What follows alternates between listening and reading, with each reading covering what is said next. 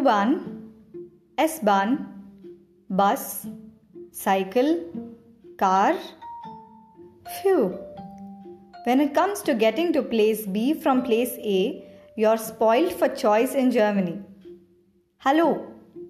Today we are going to learn the different modes of transport in Germany and what they are called. Let's get started. Plane, das Flugzeug. Car दस आउट हो train दे आर चूक bus दे आर बुस मेट्रो दी उबान सबर्बन ट्रेन दी एस बान साइकिल दस फाराट मोटर बाइक दस मोटोराट truck der Lastwagen. Helicopter, der Hubschrauber. Camper van, das Wohnmobil.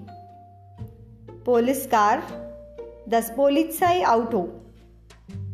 Ambulance, their Krankenwagen. Fire engine, das Feuerwehrauto. Taxi, das Taxi. Boat, das Boot.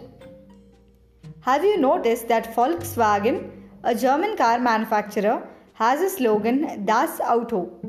Now we know that it translates to car in German. I hope you liked this episode. I'll be back soon, so keep listening to Learning German in India. Bye.